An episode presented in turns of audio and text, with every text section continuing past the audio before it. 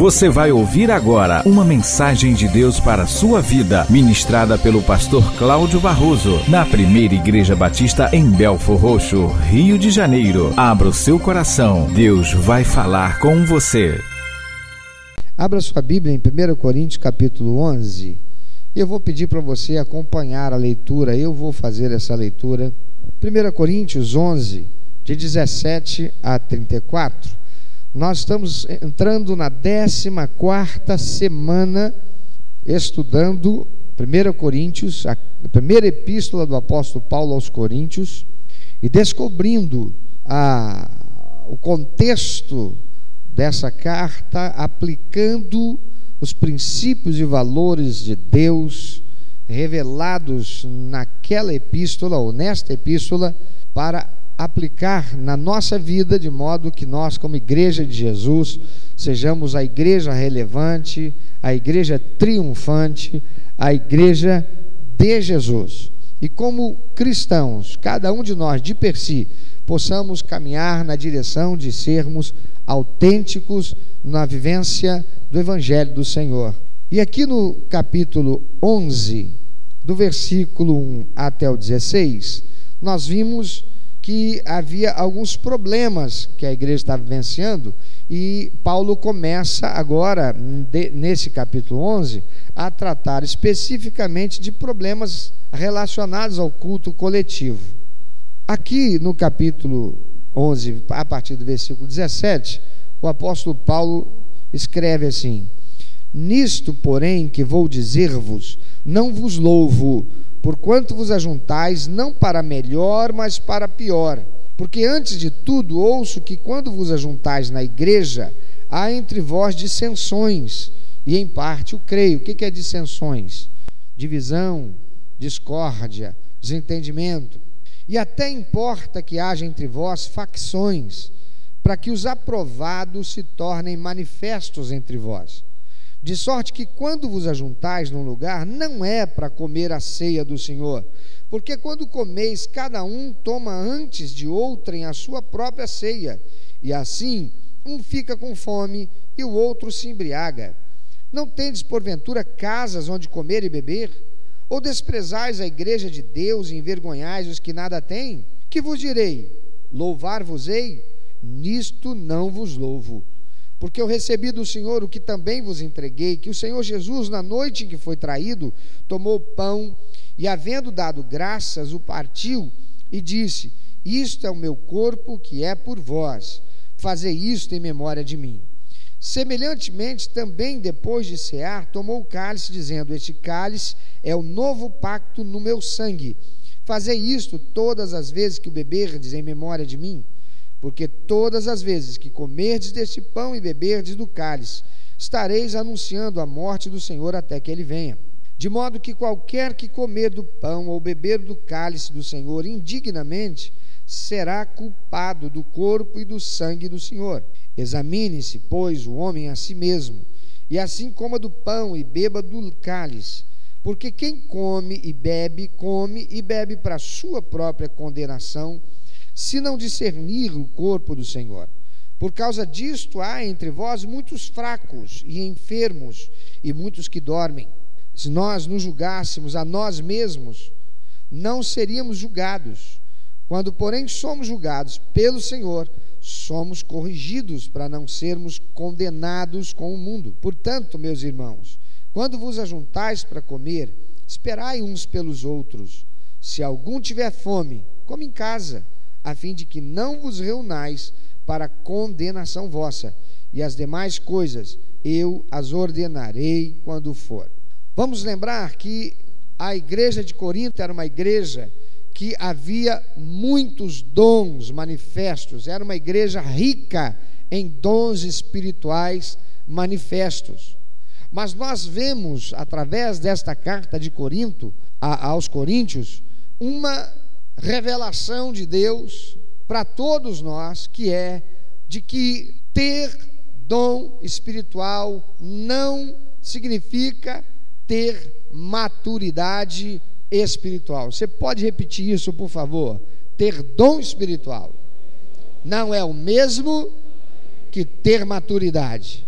Você pode dizer para quem está do teu lado, ter dom espiritual não é o mesmo que ter maturidade. Não é porque a pessoa fala em línguas, não é porque o Espírito Santo toma aquela pessoa e traz uma palavra à igreja, não é porque a, a pessoa tem o dom de discernir espíritos, seja o dom espiritual, carismático que seja, não capacita nenhum crente com maturidade. Na verdade, eu tenho visto que a maior parte dos cristãos que têm dons carismáticos são os mais imaturos. Por quê? Porque deixam a palavra de Deus de lado e ficam só com o dom. Deixam a palavra de Deus de lado e buscam o poder, a manifestação sobrenatural. Eu tenho visto com muita tristeza, irmãos, muita tristeza. Não é porque sou eu, pastor Cláudio, não, mas vou falar também de mim. Assim como eu, eu vejo outros pastores que são homens de Deus, pregadores da palavra de Deus, que têm compromisso com a verdade de Deus, que gravam vídeos com pregações, com mensagens, algumas curtinhas, outras são mensagens de pregação de mais de uma hora, e que quando vai olhar, eles têm 500 seguidores, 900 seguidores, às vezes nem mesmo todos os membros da igreja deles são seguidores deles, como pastor no YouTube por exemplo. Seus vídeos têm lá 300 views, 50 views. Mas com que tristeza, irmãos, eu vejo como graça no meio das pessoas, principalmente dos cristãos, vídeos que são de humor gospel, que tem lá um camarada muitas vezes falando uma coisa de forma jocosa, com a intenção de provocar riso, mas também de ganhar dinheiro porque é monetizado, ou seja, depois de X pessoas tendo assistido aquele vídeo, ele começa a ganhar dinheiro com aquilo.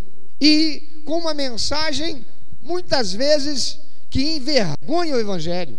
Eu vejo, irmãos, e eu, essa semana que passou, eu não sei porquê, eu não sei se é Deus que mandou acontecer isso, porque de uma hora para outra, começou a entrar, eu fui olhar na minha timeline, eu vi lá gente se dizendo pastor, se dizendo missionário, se dizendo apóstolo, se dizendo missionária, se dizendo pastora, algumas mulheres muito bonitas, mulheres entre 30 e 40 anos de idade, homens entre 25 e até 45 anos de idade, não mais do que isso, que têm revelação de Deus, são pessoas dotadas de um poder sobrenatural, místico, extraordinário, de dons espirituais, de revelação, de profecia, de falar em línguas, e então anunciam a sua live e vão orar pelas pessoas, e aí bota a mão na frente e começa a entregar revelação que não revela nada. Eu tô, eu tô vendo aqui, Deus está me mandando dizer, fulano de tal, ele acabou de ver no outro aparelho aqui, quem é que entrou online? Fulano de tal, que Deus manda dizer que essa batalha ela vai ser ganha, permanece o papaladé dadá e etototoi, que vai ser vitorioso e recebe aí, falou nada. E aí uma pessoa vai e compartilha com outra, já entrou mais uma e que compartilha com outro, eu fico vendo, irmãos, e eu fiquei mais de 20 minutos assistindo aquele troço. Setenta e poucas mil pessoas desse país, online, escrevendo lá: Ah, Deus, fala, Senhor. Senhor, estou esperando a minha resposta. Ah, Senhor, usa o teu profeta. Irmão, que vontade de quebrar o monitor e jogar fora aquele troço. Quanta gente miserável espiritual, mente. Quanta gente vazia de Deus, querendo o pão que perece, a solução para o problema, porque tem essas pessoas que são agentes de Satanás, não estão a serviço de Cristo, não. Não estão ali para pregar o Evangelho, estão ali para ganhar fama e se tornar um youtuber, e se tornar alguém famoso, e que bota lá, olha, minha agenda está aberta, para as igrejas convidarem, para eles irem para as igrejas para pregar, que não prega nada, não tem capacitação teológica, fala um monte de abobrinha, usa o púlpito para dizer revelação de revelamento, de profecia que é profetada, e sai de lá com oferta. Gente vagabunda que não quer trabalho, gente sem vergonha que é exploradora da fé das pessoas. São esses aí que denigrem o Evangelho de Jesus Cristo e o ministério santo de pastores, que são homens consagrados, verdadeiramente chamados por Deus para pregar o Evangelho. E por que, que eles estão aí? Porque o povo gosta disso. E muitos crentes, membros das igrejas, gostam disso. Para quantos eu estou falando aqui? É só olhar dos membros das igrejas, dos pastores sérios que estão lá colocando seus vídeos, produzindo muitos deles com seu custo pessoal, usando horário às vezes de folga pastoral para alimentar o rebanho, para transmitir a palavra santa do Senhor. É só olhar quantos views tiveram dos membros da sua igreja e olhar quantos estão lá buscando essas coisas. Aí entra lá aquele banner eu profetizo que hoje o Senhor abrirá as janelas do céu e bênçãos sem medida serão derramadas sobre a tua vida. Receba e compartilhe com mais sete e verás o que acontecerá. 500 mil curtidas. Quanta miséria espiritual há em nosso país. Será que é por causa disso que as coisas estão do jeito que estão no nosso país? Dom espiritual não é sinônimo de maturidade. E por que que Deus dá? Porque Deus quer capacitar a igreja. Mas daqui a pouquinho, bebe um gole, você vai entender algumas coisas do porquê que Deus permite isso estar acontecendo. Porque tem muito espírito imundo se fazendo passar por anjo de luz para enganar os salvos, se fazendo passar por cheio do Espírito Santo, mas é cheio de espírito de porco. Um porco que tomou um banho, colocou um perfume francês, está se fazendo passar ali por Espírito de Deus e dentro de igrejas para enganar os crentes e solapar o poder da igreja. Vamos lembrar, aquela igreja de Corinto, ela estava com problemas seríssimos, porque apesar de ter dons espirituais em profusão, não tinha maturidade.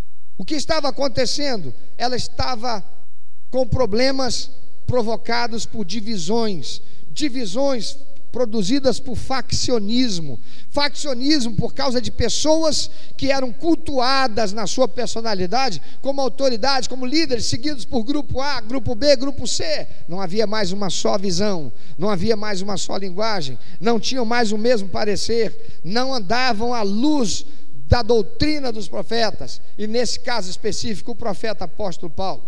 Perdão, da doutrina dos apóstolos. Que doutrina dos profetas? A doutrina dos apóstolos, e nesse caso, a doutrina do apóstolo Paulo. A palavra de Deus diz em Atos, capítulo 2, que porque os crentes estavam unidos e eles estavam firmados na doutrina dos apóstolos, a cada dia o Senhor ia acrescentando aqueles que deviam ser salvos. Sabe por que, que muitas vezes a igreja não está crescendo? Porque está faltando doutrina. E necessariamente não é porque o púlpito não doutrina, é porque o crente quer comer lixo ao invés da palavra de Deus. Quer o Big Mac espiritual? Levanta a mão que eu vou profetizar, receba. Não quer abrir a Bíblia e estudar a palavra de Deus. Por causa disso, aquela igreja estava cheia de divisões. E as divisões levaram a outro problema, que é o problema de desvio doutrinário. E sem doutrina firmada, maturidade na palavra de Deus, problemas morais dentro da igreja. No último estudo, nós vimos que o apóstolo Paulo começou a tratar dos problemas relacionados ao culto coletivo e o comportamento moral das mulheres e dos homens, que não era apenas dentro da igreja em momento de culto, mas é problema moral que se manifestava dentro da igreja. Lembra do ditado? O costume de casa vai à rua, mas também vai à igreja. Agora o apóstolo Paulo vai tratar de outra questão, que é a falta de respeito para com Deus e os demais na festa chamada Ágape e também na Santa Ceia. Mas o que era essa festa Ágape? Uma vez na semana, os cristãos se reuniam para cultuar a Deus e aprender a palavra do Senhor, como nós fazemos hoje. Estamos fazendo aqui. A diferença é que a gente sai de casa e a gente vem, participa do grupo pequeno, em outras igrejas chama-se escola bíblica dominical, em outras igrejas chama-se célula, depois vem o culto da manhã, cada um pega seu carro, ou pega o ônibus, ou pega o Uber, ou pega o táxi, ou pega a bicicleta, ou vai andando mesmo, mas volta para casa. À noite, pega a sua condução e volta para participar do culto da noite, para cultuar a Deus. Naquele tempo, não. Naquele tempo não era com essa facilidade a transporte, a locomoção. Então as pessoas se reuniam e elas levavam alimento para passar o dia. E mesmo aquelas que moravam próximo, elas levavam o seu alimento e a igreja reunida participava de uma refeição comunal, que era chamada de ágape. Ágape quer dizer amor, era a festa do amor, era uma refeição de amor, era uma refeição para expressar comunhão, que era chamada ágape. E no verso 17 a 19, Paulo diz: Nisto, porém, que vou dizer-vos, não vos louvo, porquanto vos ajuntais, não para melhor, mas para pior. Porque antes de tudo, ouço que quando vos ajuntais na igreja, há entre vós dissensões, e em parte o creio. E até importa que haja entre vós facções, para que os aprovados se tornem manifestos entre vós. Amados, Paulo está dizendo: importa que haja até entre vós facções. Paulo não estava aqui, queridos, dizendo que aprovava que houvesse facções, ou que deveria existir faccionismo na igreja, não era isso, mas que ele servia para revelar aqueles que estavam comprometidos em viver um cristianismo autêntico e aqueles que não. Por que é que Deus permite certas coisas acontecerem na igreja? Primeiro, porque todos nós temos livre-arbítrio, amém? Segundo, quando Ele permite algo que não é bom, algo que até pode ser vergonhoso, algo que pode ser até imoral, algo que pode ser até escandaloso, Deus está permitindo para que aqueles que verdadeiramente são cristãos, comprometidos com Deus e a sua igreja, permaneçam firmes, fiéis e façam o que tem que fazer, obedecendo a sua palavra. Cuidem do corpo, protejam o corpo, limpem o corpo, cada um fazendo a sua parte. Qual o problema que estava acontecendo ali na igreja? Verso 20 e 22: De sorte que quando vos ajuntais num lugar, não é para comer a ceia do Senhor, porque quando comeis, cada um toma antes de outrem a sua própria ceia, e assim um fica com fome e outro se embriaga. Não tendes porventura casas onde comer e beber? Ou desprezais a igreja de Deus e envergonhais os que nada têm? Que vos direi? Louvar-vos-ei? nisto não vos louvo. Havia desrespeito, desconsideração entre os membros da igreja. Estava acontecendo esse problema naquela igreja. Os que não recebiam algo para comer, que Paulo menciona, talvez fossem os pobres, porque o texto aqui diz: ou desprezais a igreja de Deus, envergonhais os que nada têm. Talvez esses que nada tivessem fossem escravos, que não tinham a liberdade de chegar mais cedo na refeição, ou até não tinham nada para levar e contribuir para a refeição, porque eram escravos. E escravo naquele tempo não é escravo como a gente conhece no contexto histórico do nosso país, daqueles que vieram da África e que tinham a senzala para viver. Eram aqueles que não tinham liberdade para viver a sua própria vida onde quisesse. Tinham que servir aos seus patrões até que a sua dívida fosse paga, ou eram provenientes de países que foram dominados e ali foram levados como escravos para trabalhar o resto da sua vida, mas recebiam um salário, tinham casa, tinham comida, mas não tinham a liberdade que como hoje nós conhecemos os trabalhadores, embora no nosso país Ainda de vez em quando nós encontramos escravos, trabalhando como escravos. Pois bem, aquelas pessoas estavam sendo tratadas com desrespeito, sem carinho, sem expressão de amor, sem cuidado. Eles não estavam recebendo, porque os que chegavam mais tarde, os outros já tinham comido a sua parte, não tinham pensado nele, não lembrou deles. Não está aqui, vou comer. Paulo ensina que o ágape não era para saciar fome, e sim para aproximá-los uns dos outros. Aquele que podia mais trazia mais porque podia mais, aquele que podia menos trazia o menos que podia. E aquele que não podia nada, não trazia nada, mas todos eles tinham que comer sem ter diferença de um para o outro. Eu me lembro de muitas igrejas que no passado, e ainda hoje talvez algumas façam isso, vamos fazer a campanha para nós trocarmos banco, os bancos aqui. Vamos tirar esses bancos extremamente confortáveis, porque esses bancos muito confortáveis dão sono para a gente. Então vamos comprar banco, cadeiras menos confortáveis, estofadas, né? Aquelas que não são muito apropriadas para culto, que são aquelas confortáveis, ah, quer dizer, aquelas estofadas, né, e tal. Então, irmão, ó, cada cadeira custa 100 reais. Então, o irmão pode pegar um carnezinho Cada carnezinho é uma cadeira, mas você pode pegar quantos carnês você quiser, e essas cadeiras você é quem vai estar abençoando a igreja. Aí irmãozinho vai lá e põe o carnê. Aí ele compra a cadeira. Ele compra a cadeira que vai ser a dele. E ele entrega para a igreja. Ele deu dinheiro da oferta do carnezinho. A igreja foi e comprou. Ele vai, escolhe uma, diz: Essa aqui quem comprou fui eu. Ele senta e passa a usar aquilo ali como se fosse dele. Eu cansei de ver quando o garoto famílias inteiras, que ninguém podia sentar naquele lugar ali na igreja, não. Aquele lugar era daquela família. Se alguém chegasse inadvertidamente, sentasse ali, chegasse, esse lugar é meu, dentro da igreja, para participar de culto. Eu vi isso acontecer quando era garoto. Alguém aqui mais já viu isso acontecer? Viu, né? Isso não era igreja evangélica só, não. Igreja evangélica, igreja católica. Tinha lá o, os bancos, ou os lugares, ou as cadeiras que eram daquela família. Eu vi famílias, eu vi pessoas chegar e dizer assim: tá vendo aquela janela ali? Aquela janela ali, quem deu fui eu. Essa janela aqui, pode procurar lá, ó. Coloquei até minhas insígnias ali. A gente entra às vezes em algumas igrejas antigas, muito antigas, principalmente igrejas católicas. Você quando entra, tem uma placa lá dizendo: esse terreno, essa, essa área aqui e tal, foi dada pela família tal. Já viram isso? Quem já viu?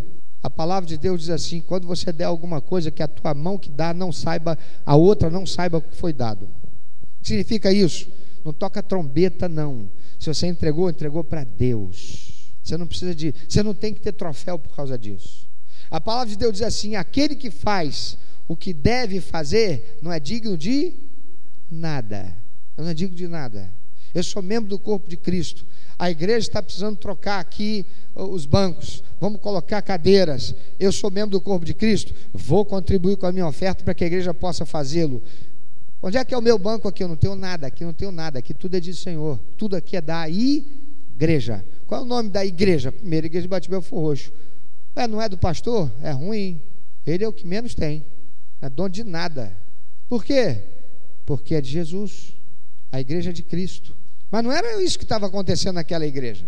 Um trazia lá um prato de é, bolinho de bacalhau, o outro trazia lá um sanduíche de não sei de quanto, peito de peru, o outro trazia lá o arroz com brócolis, e aí na hora era para todo mundo comer de tudo. Opa, esse bolinho de bacalhau aqui que trouxe fui eu, hein? Bolinho de bacalhau. Tá pensando que é? Você acha mesmo que eu trouxe bolinho de bacalhau para todo mundo comer do meu bolinho?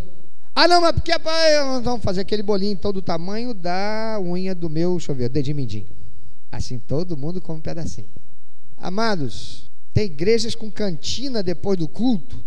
E não tem nenhum problema de ter cantina na igreja, desde que não funcione em dia de culto. Termina o culto, a cantina está aberta. Ah, irmãos, olha, a, o pessoal da cantina pediu para informar que hoje tem pastel de forno, tá uma delícia, custa só três reais com direito a um copo de refresco, tá bom, irmãos?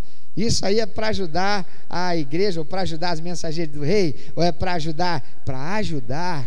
Está lá no estatuto de todas as igrejas. A igreja é sustentada pelas ofertas voluntárias daqueles que adoram ao Senhor e participam do seu culto e as doações que são voluntárias. Que história é essa de igreja teve coisa vendendo para sustentar o ministério da igreja? Que história é essa da igreja ter cantina funcionando depois de culto? É baratinho, irmãos. Olha, salgado com um copo de refresco, dois reais. Onde é que você vai encontrar isso? Hã? Mas tem um irmãozinho ali que ele tem. Ele, a mulher e três filhos. Sabe quanto vai custar isso para eles? Cinco reais. Ele não tem. Porque ele está indo para a igreja a pé. Porque não tem a passagem para pagar. Aí ele acaba o culto, ele pega a turma dele e ele vai embora, porque não pode nem passar perto o cheiro da cantina, ainda mais que o pastor terminou o culto quase uma hora depois do horário. O que não acontece aqui. Aí tem que ir embora rápido, porque, poxa, imagina, o cheirinho já está entrando dentro da igreja, por quê? Porque as irmãs da cantina esperaram nem o culto terminar, já correram para lá para poder estar tá tudo quentinho, para quando acabar o culto, está tudo pronto para servir. Não ficaram nem participando do culto e ouvindo a pregação da palavra de Deus. Saíram antes, e bem antes. E aí está lá o irmãozinho que pode, ele vai lá na cantina, ele leva a família dele. De repente ele até. Oh, Anderson, Anderson é meu chapa.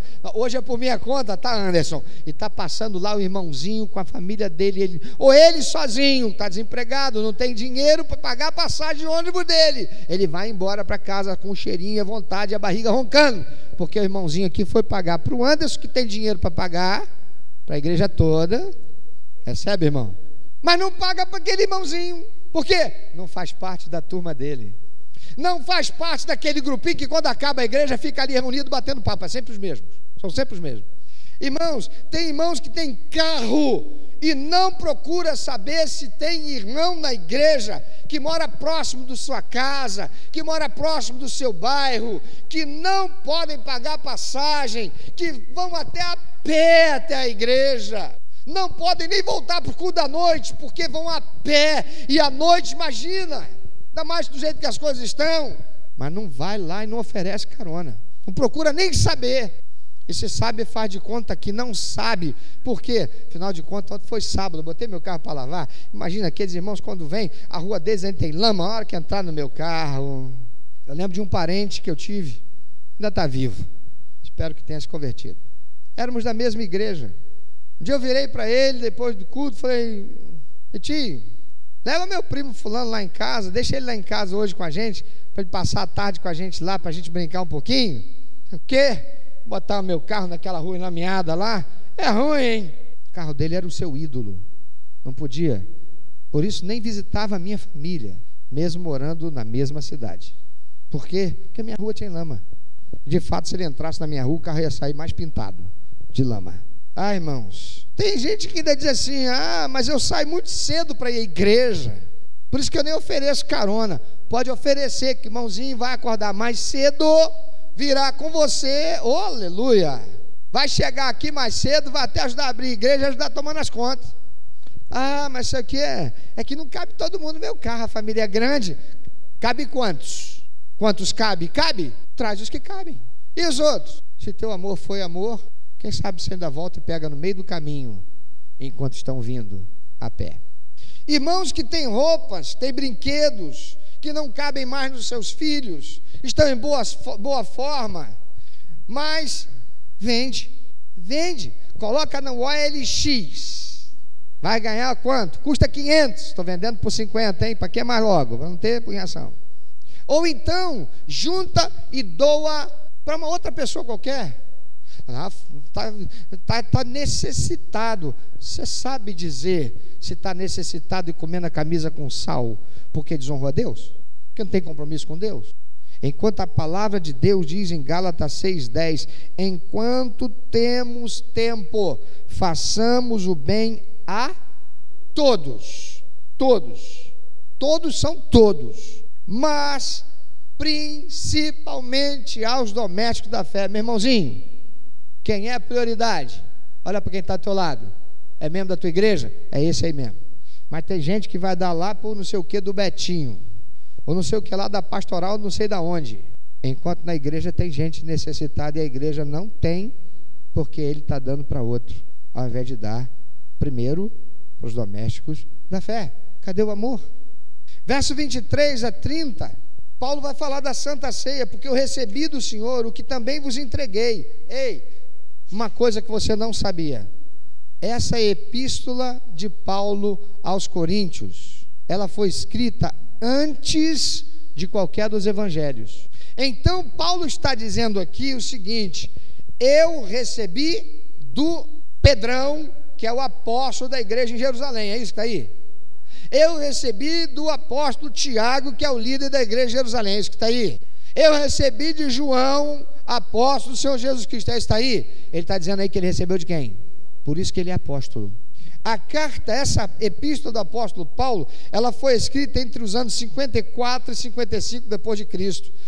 O evangelho de Lucas foi escrito entre 59 e 63. O Evangelho de Marcos foi mais recente, foi escrito entre os anos de 50 e 70. O Evangelho de Mateus foi escrito em 70 depois de Cristo. Evangelho de João foi escrito 90 a 95 depois de Cristo, quando Paulo escreveu isso aqui a respeito da Santa Ceia. Ainda não havia evangelho escrito. Porque eu recebi do Senhor o que também vos entreguei, que o Senhor Jesus, na noite que foi traído, tomou pão e, havendo dado graças, o partiu e disse: Isso é meu corpo que é por vós. Fazei isto em memória de mim. Semelhantemente também, depois de cear, tomou o cálice, dizendo: Este cálice é o novo pacto no meu sangue. Fazei isso todas as vezes que beberdes, em memória de mim. Porque todas as vezes que comerdes desse pão e beberdes do cálice, estareis anunciando a morte do Senhor até que ele venha. De modo que qualquer que comer do pão ou beber do cálice do Senhor indignamente, será culpado do corpo e do sangue do Senhor. Examine-se, pois, o homem a si mesmo, e assim coma do pão e beba do cálice, porque quem come bebe, come e bebe para sua própria condenação, se não discernir o corpo do Senhor. Por causa disto há entre vós muitos fracos, enfermos e muitos que dormem. Amados, Paulo agora não está mais falando da refeição ágape, agora ele está falando da Santa Ceia. A Santa Ceia era o ápice do culto. A Santa Ceia era a experiência de comunhão da igreja de Cristo com Cristo, da igreja. A igreja que é chamada corpo de Cristo, reunida em que o Cristo é a sua cabeça e que na experiência da comunhão como corpo de Cristo, celebrando a cabeça, o Cristo, é revestida de poder e unção. Paulo diz claramente que o pão aqui que é tomado, é comido, é mastigado, é engolido, permanece pão. E o líquido que há no cálice permanece o líquido, mesmo depois que aquele que é participante o toma.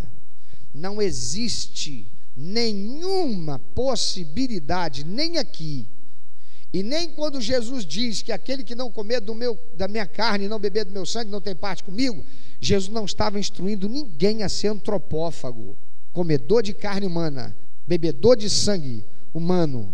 Jesus não estava estabelecendo nenhum Drácula gospel. A doutrina da transubstanciação e da consubstanciação é doutrina herética, desviada do propósito para o qual Deus, em Cristo Jesus, estabeleceu a Santa Ceia. Paulo, de forma muito clara, ele diz: Fazer isto, é Deus, Jesus dizendo: Fazer isto em memória de mim. Olha para quem está do teu lado. Vê se precisa de libertação. Se precisar, ato 1.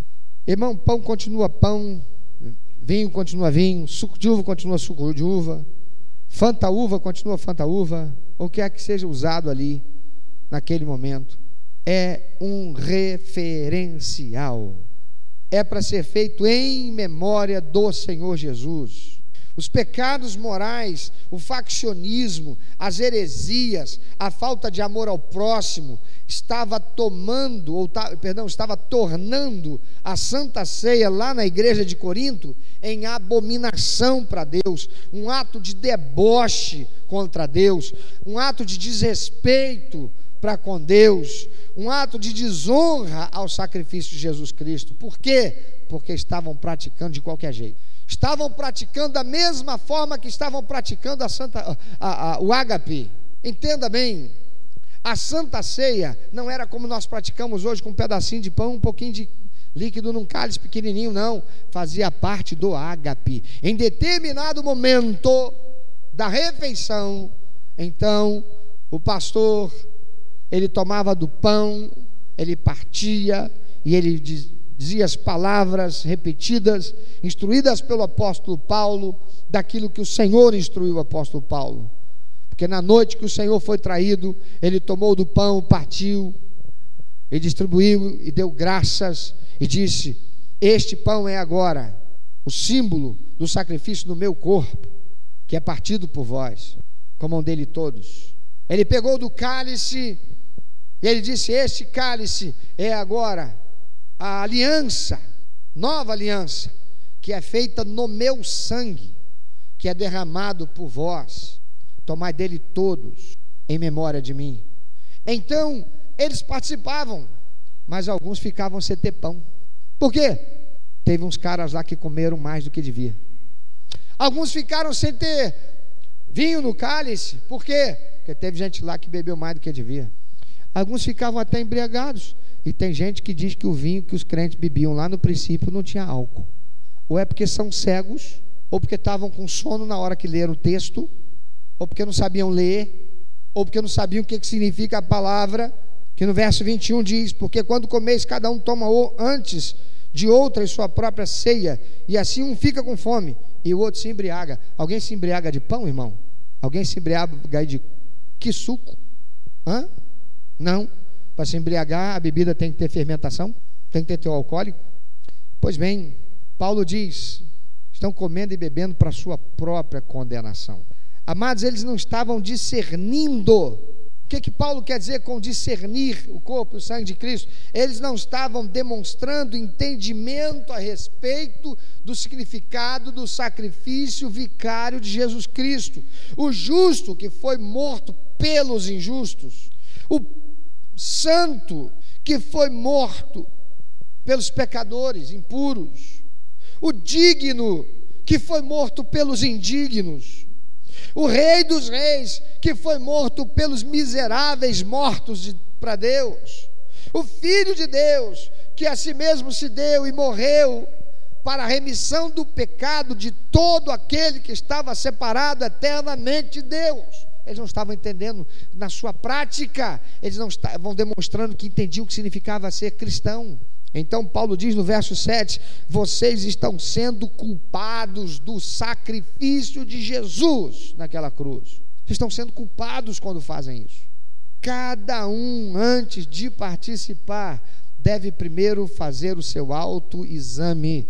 Paulo diz: examine-se, pois, o homem a si mesmo, e assim coma do pão e beba do cálice. Ele diz: e assim, ou e então coma. Irmão, você vem para o culto, chega aqui e descobre, Ih, hoje é ceia do Senhor.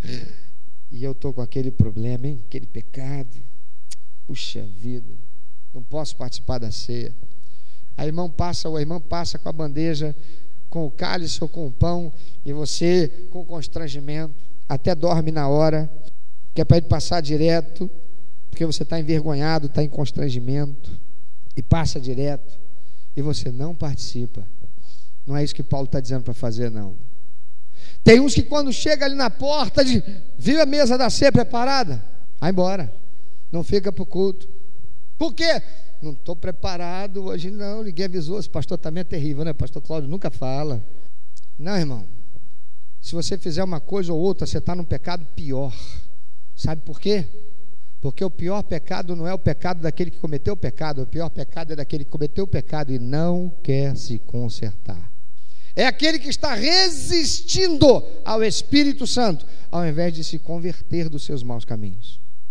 Paulo diz: examine-se, pois, o homem a si mesmo, e assim, e então, depois disto, coma do pão e beba do cálice. Então o que é que eu devo fazer, pastor? Examinar-me. Na igreja católica não se pode participar da Eucaristia, e a palavra Eucaristia não é uma palavra católica. Eucaristia é a palavra que está no Novo Testamento, no grego, para a Santa Ceia, que nós chamamos de Santa Ceia, apenas para diferenciar da Eucaristia chamada pela Igreja Católica, porque na Igreja Católica a Eucaristia faz parte do processo de salvação e nós não aceitamos isso porque não é bíblico. É uma teologia equivocada, é uma doutrina equivocada. Mas Eucaristia quer dizer consagração. Nenhum problema se a gente dissesse, hoje nós participaremos da Eucaristia, no pão e no cálice. Que igreja é essa aqui? Igreja evangélica, católica, batista? Não, Eucaristia quer dizer isso. Cutuca quem está ao teu lado, agora você aprendeu? Eucaristia. Espere, o que quer dizer Eucaristia? Consagração aquilo que foi consagrado. Então o que, que eu devo fazer?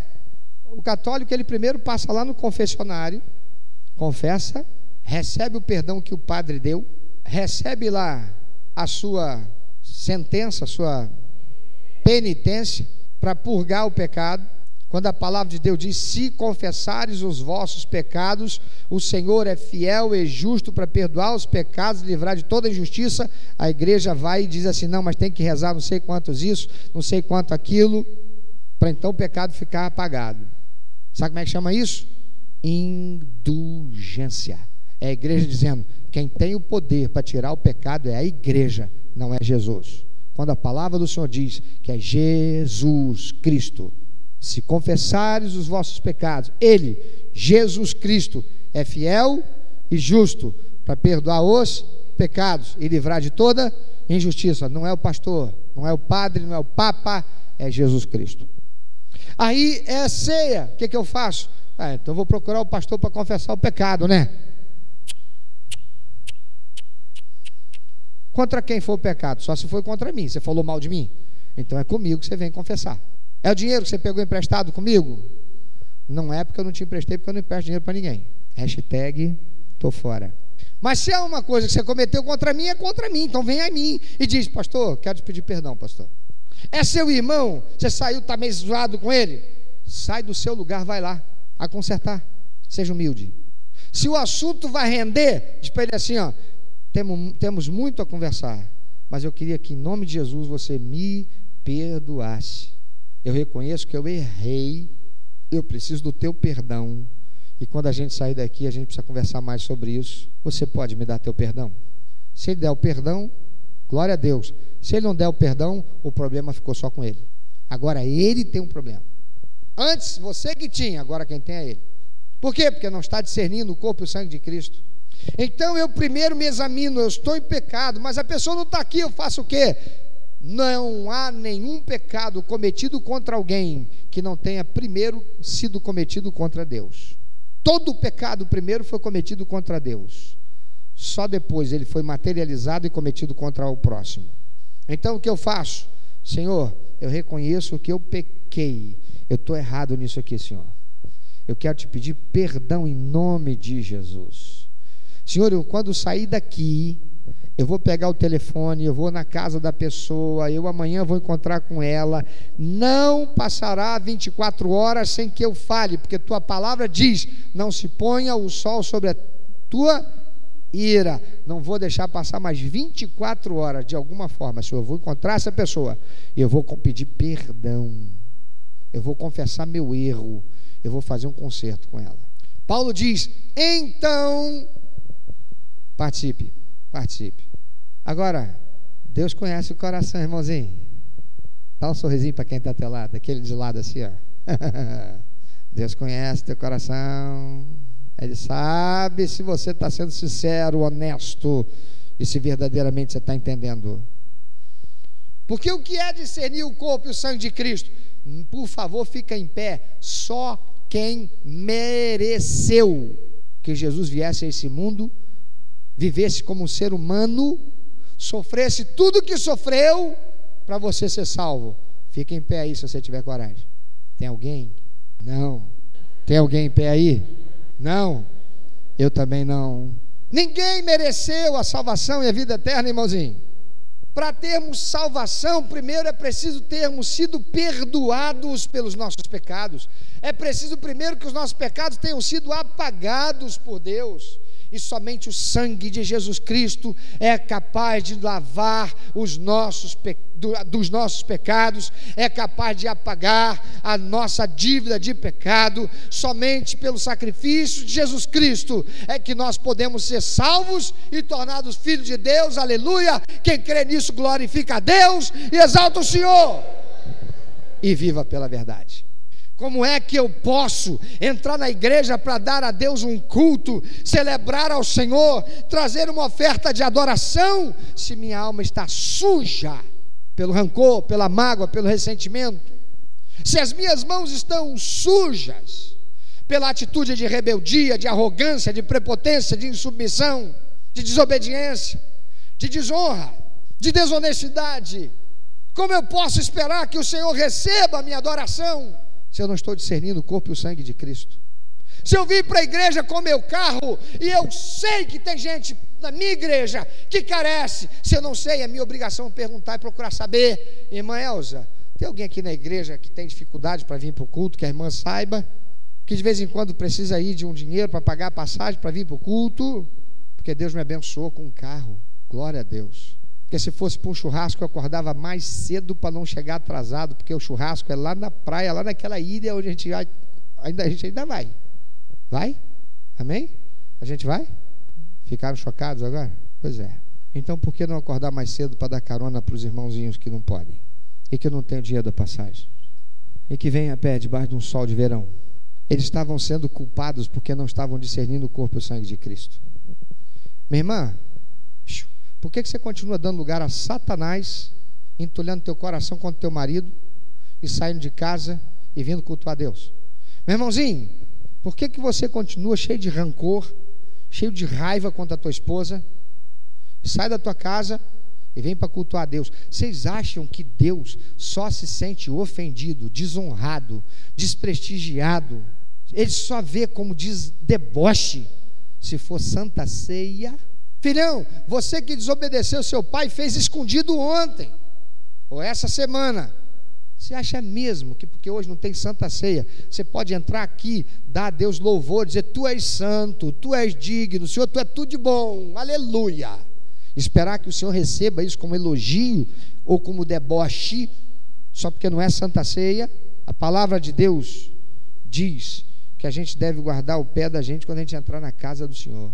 Cada um deve, antes de participar, seja da Santa Ceia, seja do culto ao Senhor que nós estamos realizando, vamos realizar outro logo mais à noite, se Jesus não voltar antes. Eu acredito que não volte, não, porque o mundo inteiro ainda não ouviu falar dele. Então, guarda o teu pé antes de você entrar aqui. É para isso que você deve entrar aqui antes, sentar aí, e tomar um tempo de reflexão enquanto o louvor está sendo tocado, exatamente para envolver você. Não é uma música de balanço, é uma música de introspecção, de enlevo espiritual, para que você possa colocar a sua vida em revista, de modo que você se certifique que o Senhor vai aceitar e receber o culto que você vai prestar a Ele. Santa Ceia não confere graça para ninguém. Não é porque eu participei da Santa Ceia, vou ficar curado dessa dor de estômago a minha encravada vai ser resolvida, não vou precisar nem da irmãzinha. Aleluia. Amanhã eu vou ter um emprego, alguém vai ligar para mim dizendo: compareça. Não.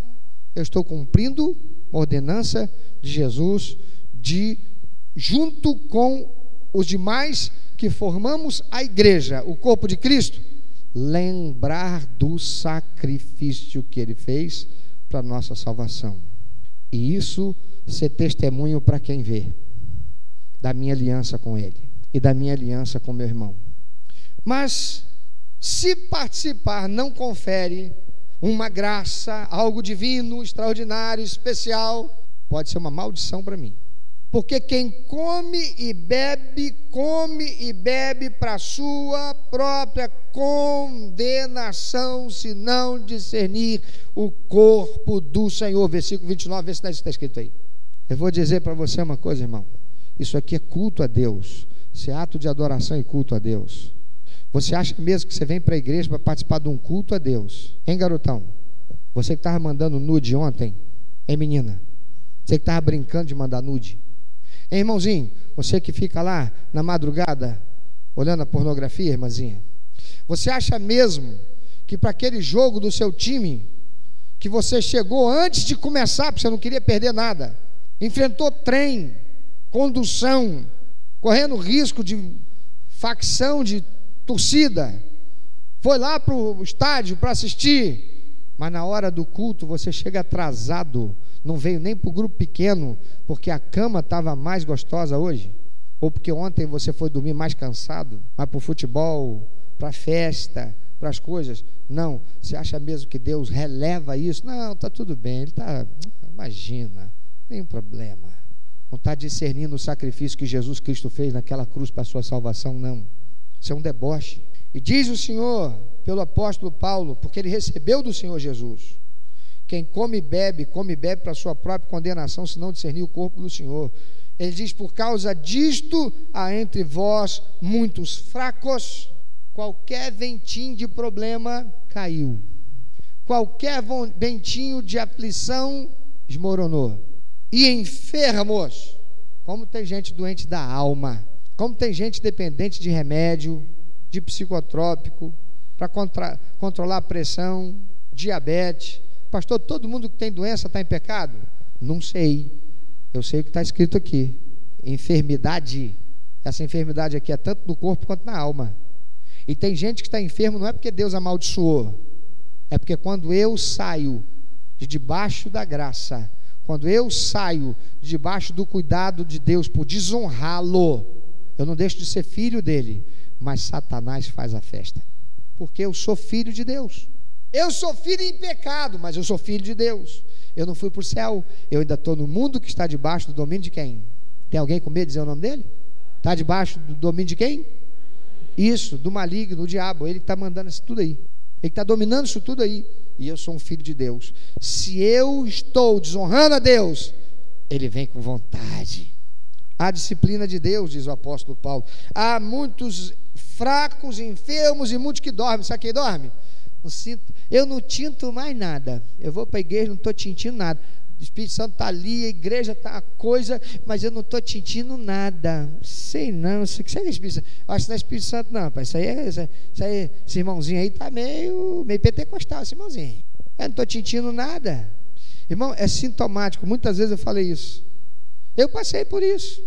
No começo eu estou nos primeiros bancos. Começou a ficar ruim. Eu vou para o terceiro, eu vou para o meio do daqui a pouco estou lá na porta, daqui a pouco eu não estou mais. Eu não estou discernindo o corpo e o sangue de Cristo. Eu estou andando pelo sentimento, eu estou andando pelo que eu penso, eu estou andando pelas influências que eu recebo, eu não estou andando pela palavra. Deus disciplina. Paulo diz: Mas se nós nos julgássemos a nós mesmos, hum, quem de nós seria julgado? A começar de mim. É ruim. Eu estou sempre certo. Olha para mim assim, não. Já está me olhando com pecado, olha lá. Eu estou sempre certo. Eu não tenho uma palavra para me julgar. Eu sou julgado por mim mesmo. Eu sou o cara. Afinal, eu sou o pastor da igreja. Afinal, você é o diácono, a diaconisa.